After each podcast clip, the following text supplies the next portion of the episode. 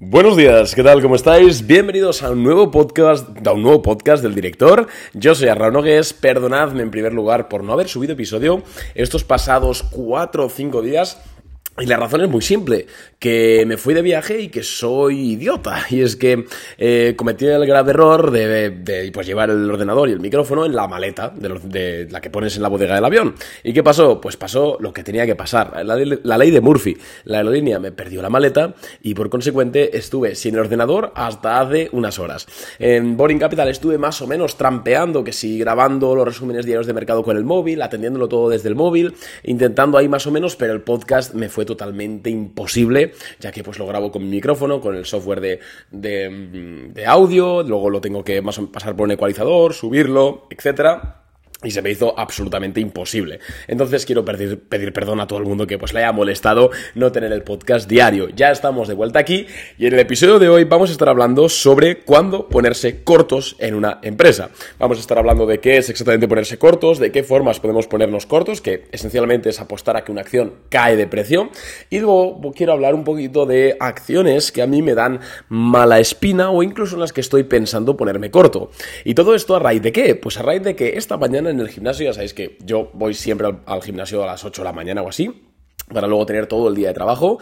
Y pues he puesto un tweet que os lo voy a leer ahora mismo, lo podéis ver en Twitter, ¿vale? Arroba ajnogues, es mi, es mi, usuario. Y he puesto una foto de la cotización de Louis Vuitton en el, de year to date, desde enero hasta hoy, y pongo, para mí es un short. ¿Qué queréis que os diga? Veo distribución de acciones clara, valoración excesiva, demasiado optimismo, etc. Louis Vuitton. ¿Y qué ha pasado? Pues que el tweet se ha llenado de respuestas de personas poco más llamándome idiota por decir que una empresa como Louis Vuitton puede caer en bolsa.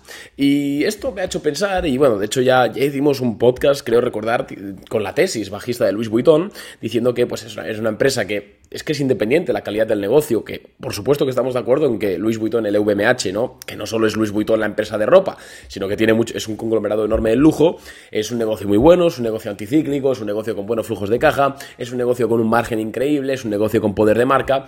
Yo no digo que la, que la empresa sea mala, absolutamente no lo digo, pero la acción creo, creo que está en un mal momento, la acción. ¿Por qué? Pues porque la valoración es excesiva y es que está a casi 30 veces beneficios, si mal no recuerdo. Y joder, 30 veces beneficios para una empresa que ya vale 400.000 eh, millones de euros, en este caso, al menos la, que cotiza en París, eh, para una empresa que tiene ya las marcas que es que ya tienen un techo de crecimiento muy, muy copado. Al final, Luis Vuitton tenemos que entender que ha crecido en los últimos años, en los últimos 5 o 10 años, ha crecido por adquisiciones. Em, todo el mundo que quiere un Luis Vuitton ya tiene un Luis Vuitton. Todo mundo que, quiere algo de lujo ya conoce la marca Louis Vuitton. Entonces, estaremos de acuerdo en que el negocio es bueno, pero el crecimiento es muy limitado. No es como eh, comprar Nvidia. Y mira que Nvidia a mí no me gusta nada, creo que está sobrevalorada. O una empresa de software, o una empresa de tecnología que al final es muy escalable. En el caso de Louis Vuitton, la escalabilidad es muy pequeña. Y yo creo que para justificar esa, esa valoración tiene que hacer adquisiciones estratégicas y le tienen que salir muy bien.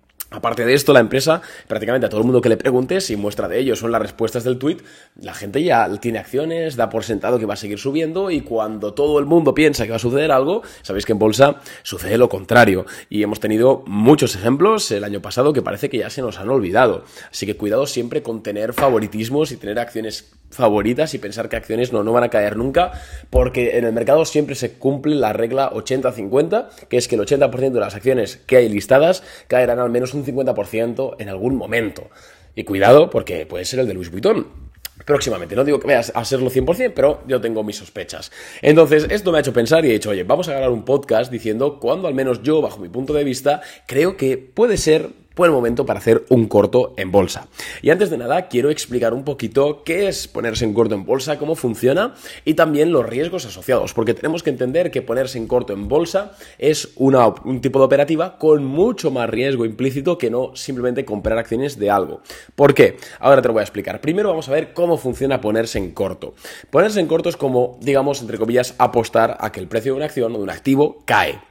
Bien, ¿cómo se hace esto, Arnau? ¿Cómo apuestas a que una acción cae sin derivados ni opciones ni nada? Bueno, pues lo que haces es pedirle a tu broker que, que le pida a un usuario que tiene acciones de Louis Vuitton, en este caso, por ejemplo, 10 acciones, le pides, oye, préstamelas, ¿vale? Yo em, lo que hago es venderlas a mercado ahora mismo, por ejemplo, 700 euros, vamos a poner una cifra redonda, Y si dentro de un mes cae de 700 a 500, lo que hago yo es recomprar esas acciones y te las devuelvo a ti. Y la diferencia es mi beneficio. ¿Se entiende? Bien, ¿qué pasa con esto? Pues que tiene un riesgo muy alto y es que eh, cuando tú estás en corto puedes em, incurrir en lo que se conoce como una pérdida infinita o una pérdida ilimitada en, matemáticas. Eh, una pérdida ilimitada básicamente es que puedes perder dinero infinito. Y aunque esto es un concepto teórico, porque nunca vas a perder más del dinero que emplees, ¿vale? Esto, esto es así y, es lógico de hecho, eh, porque al final el broker lo que va a pasar es que te va a cerrar la posición cuando pierdas todo tu capital, obviamente. Es cierto que simplemente ya por su naturaleza tiene más riesgo. Al final, cuando tú compras una acción normal, eh, lo máximo que puedes perder son todo tu, todo tu dinero, porque la pérdida máxima es del 100% que la acción caiga a cero, pero en el caso de ponerse corto, si tú te pones corto en 700 en Louis Vuitton, eh, puedes subir a 2000, entonces pierdes más de un 100%. Insisto, es un tema teórico, no vas a perder más del dinero que, que, emplees, pero ya inicialmente tenemos ese, esa barrera. Entonces, ponerse corto también es, un, eh, es una actividad de riesgo. Quiero, quiero que se quede claro porque en ocasiones frivolizamos mucho este tipo de operativas, incluso con opciones, etcétera, pero, pero amigos, cuando nos ponemos en corto tenemos que tener las cosas muy claras y sobre todo tenemos que tener en cuenta varios factores y por supuesto también stop loss. ¿eh? Insisto, los stop loss no solo son cuando nosotros vamos a largo, también son cuando vamos en corto. Importante. Pero vamos ya a ver qué cositas busco yo en una acción para ponerme en corto. En primer lugar, eh, busco una sobrevaloración a nivel de, bueno, de la valoración. Es cierto que la valoración es algo en ocasiones bastante subjetivo, depende del negocio, en este cada caso, depende de la empresa, depende incluso del analista, pero mm, al final creo que todo el mundo, pues sacando una media de distintos ratios de valoración, como puede ser el PER, el PEG, como puede ser el, eh, el precio valor contable, como puede ser el precio, el precio ventas, etcétera, pues uno se puede hacer una idea comparándolo con el resto del sector, comparándolo con la media del SP500, se puede hacer una idea si la empresa está más sobrevalorada o más infravalorada o más in price. En el caso de, Louis Vuitton, en este caso, yo creo que casi 30 veces beneficio es mucho para una empresa textil, que sí, que tiene mucho margen, pero es que eso sigue siendo 30 veces beneficio. Tiene que haber un crecimiento muy alto para justificar eso. Ten en cuenta también que en ocasiones la valoración puede ser muy alta, pero es que si la empresa está creciendo muchísimo, es justificable. Que una empresa cotice a una barbaridad de 200 veces beneficios de PER, por ejemplo, eh, no tiene por qué ser una mala noticia o un indicativo de que hay que ponerse corto, porque puede ser que esa empresa esté creciendo cada año un 200%. Entonces, hoy igual, sí, vale, está a 200 veces beneficios, pero es que igual el año que viene está a 10. Me explico, ¿no? Entonces, hay que tener en cuenta también en qué empresa estamos viendo, si tiene crecimiento si no el tamaño, etcétera. Pero la valoración siempre, pues antes de ponerse corto, es algo que tienes que mirar. Eh, ojo, la valoración, insisto, es algo muy subjetivo e insisto, depende mucho del negocio. Porque nunca os pongáis cortos en una empresa simplemente porque la valoración es alta. Absolutamente no. Para ponerte corto en una empresa, una valoración alta es condición eh, necesaria, pero no suficiente, al menos para mí. Insisto, quitando casos de alto crecimiento, ¿vale? Que estamos hablando de empresas que tienen ya crecimientos moderados por debajo del 10-20% anual en ingresos. Siguiente cosita que me gusta ver, y vamos ya a nivel técnico, porque a mí, la verdad es que yo ya sabéis que soy un swing trader, yo me dedico a especular en el mercado, aunque tenga mis posiciones a largo plazo, pues al final lo que hacemos en Boring Capital sobre todo es especulación. Y pues me encanta ver el análisis técnico de cada empresa, el gráfico. ¿Por qué? Pues porque nos indica si está entrando dinero, si está saliendo dinero, si vemos acumulación, si vemos distribución. Y en el caso de una empresa, quiero ver distribución antes de ponerme corto. La distribución básicamente es un periodo en el cual em, los inversores que tienen muchas participaciones, muchas acciones de una empresa, están tratando de vender o reducir su posición sin que se note mucho. Normalmente esto se traduce en el gráficamente con un periodo de lateralidad. Ya sabéis que en bolsa hay tres tipos de, tendencias, ¿no? Tenemos la tendencia alcista, que pues obviamente es la acción subiendo, una tendencia bajista, que es la acción bajando, y luego una tendencia lateral, ¿vale? La lateral es que el precio ni sube ni baja, como que se desplaza en sideways, con una especie de caja. Em, cuidado porque se puede confundir en ocasiones acumulación con distribución. La acumulación es básicamente también un periodo em, lateral en el cual los inversores lo que están haciendo es tratar de comprar acciones, de acumular acciones sin que la gente se dé cuenta para luego pues eh, ganar en toda la subida. Pero la distribución es lo contrario, es la venta de esas acciones sin que la gente se trate de dar cuenta. Eh, Arno, ¿cómo sabemos si es acumulación o es distribución? Pues ahí, claro, eso es un gran kit, es un gran, eh, eso es complicado de conocer, pero podemos tener pistas. Como he dicho, en una acción que ya lleva muchísima subida, que está en una valoración muy alta, que todo el mundo da por hecho que va a seguir subiendo, etcétera, pues hombre, si vemos un periodo lateral, sobre todo si en los días de caída hay mucho volumen en la caída, oye, pues podemos sospechar que hay distribución. Eh, si pasa a ocurrir al contrario, si es una empresa una relación baja o es una empresa que está creciendo mucho y vemos que hay mucho volumen los días de subida y vemos que hay poco volumen los días de bajada y vemos que no mucha gente habla de esa empresa, etcétera, pues podríamos pensar que es acumulación y que va a subir. En el caso de Louis Vuitton, si miramos el gráfico, vemos eh, que desde, me os lo voy a decir ahora exactamente, importante, estoy hablando del listing en París, que es LVMH-MC, porque, bueno, Louis Vuitton cotiza en muchas bolsas y puede variar un poquito. Eh, básicamente, desde abril, la empresa ha estado realizando, que hizo máximos históricos, ha estado en, sideways, ¿no? De forma lateral. Em, Además, si nos fijamos, eh, los días de caída, la verdad es que ha habido bastante volumen, eh, o sea, por, encima de la media. Entonces, esto nos podría indicar, sin significar esto un 100% de probabilidad, que hay personas vendiendo y sobre todo fondos de inversión.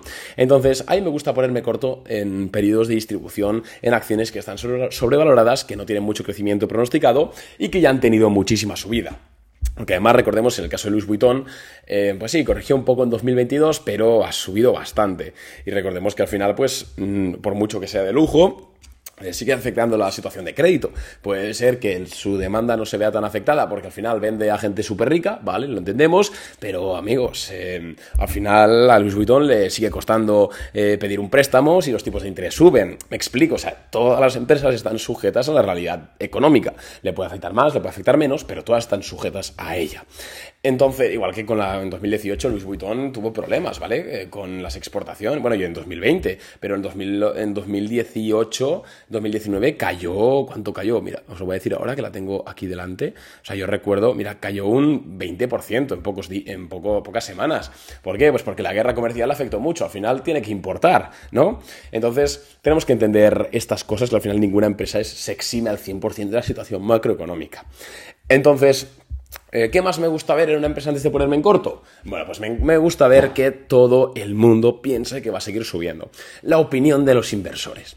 Y cuidado porque al, final eh, tantear la opinión de los inversores es algo complicado. ¿Por qué? Porque tú puedes decir, no, a ver, es que la gente en Twitter dice que va a seguir subiendo. Entonces el, el sentimiento es alcista. Bueno, pues no, igual estás tomando una, muestra muy pequeña. Yo normalmente lo que hago es, eh, primero, hablo con eh, colegas, gestores, al final pues somos amigos, tenemos un grupo, etcétera, y pues ahí no os voy a mentir, la verdad es que estar posicionado en el tema pues me ayuda muchísimo y en ocasiones tengo información que pues personas normales no pueden tener, pero es que también puedes tenerlo de forma gratuita. hay páginas web que te dan los target pricers de, los, de los principales gestores de fondos. Cuando la mayoría de gestoras y la mayoría de casas de analistas em, creen que una empresa va a seguir subiendo, creen que una empresa eh, va a superar resultados de forma sistemática, más todo lo que hemos comentado anteriormente, empieza a sospechar. Porque al final es la teoría del sentimiento contrario. Em, cuando todo el mundo tiene un sentimiento alrededor de un activo, normalmente sucede lo contrario. ¿Por qué? Porque para que una empresa siga subiendo en bolsa, para que Luis Vuitton en este caso siga subiendo en bolsa, lo que hace falta es que aparezca demanda. Lo que hace falta es que más gente y más inversores quieran comprar sus acciones. Si no, no sube. Estamos de acuerdo. ¿Y qué pasa? Que cuando todo el mundo lleva años diciendo que es la mejor, que ya tienen posición, etcétera, sí, pues pueden seguir ampliando, pero al final cada vez hay menos personas, hablando teóricamente, que pueden comprar esas acciones. Entonces es más probable que caiga. Es por esto que la teoría del sentimiento contrario funciona es por esto que cuando todo el mundo cree que se producirá A, normalmente se produce B en bolsa. Y muchas personas dicen, Arnau, pero es que estás borracho, ¿cómo vas a hacer un short en una empresa de tanta calidad? ¿Qué, te pasa? Eh, quiero explicar una cosa, los shorts al final, al menos como yo los veo, son para corto plazo, corto medio plazo, para hacer un swing trade. Em, no para aguantar un short tres años. Mucha gente me dice, no, ponte short y en cinco o diez años hablamos. Digo, vamos a ver, eh, eh, perico, que no me voy a poner short durante cinco años, que no estoy borracho, que a largo plazo me encanta Luis Vuitton, Moet Genesis, que creo que es una buena empresa y además los mercados están diseñados para subir en el largo plazo, que no estoy loco. Simplemente digo que, pues a corto plazo, en unos meses, puede caer.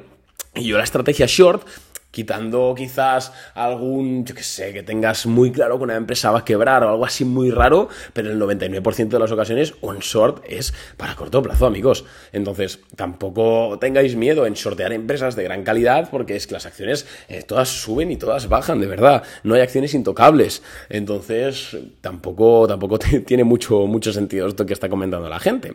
Pero bueno, también quería deciros que en el corto y en el medio plazo, la cotización, es decir, el precio de las acciones de una empresa, está descorrelacionado de la empresa.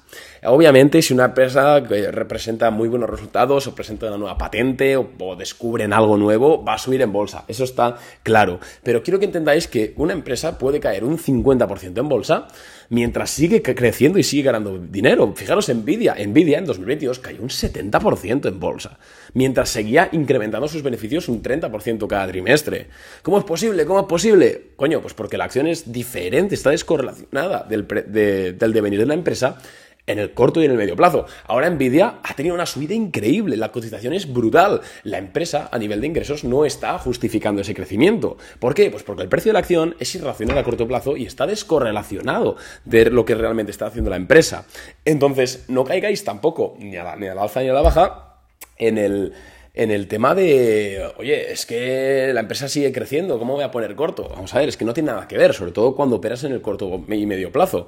Entonces, quiero que quede claro. También quiero que quede claro que yo jamás me pondría corto en una empresa que está subiendo en vertical. Recordemos que yo me, pues me, pongo corto pocas veces. De hecho, la última vez que me puse corto, de hecho nos pusimos cortos en Boring Capital, eh, fueron en IAG el año pasado le ganamos un 8% y en Santander, Banco Santander, el año pasado le ganamos un 8% también, un 10%, algo así.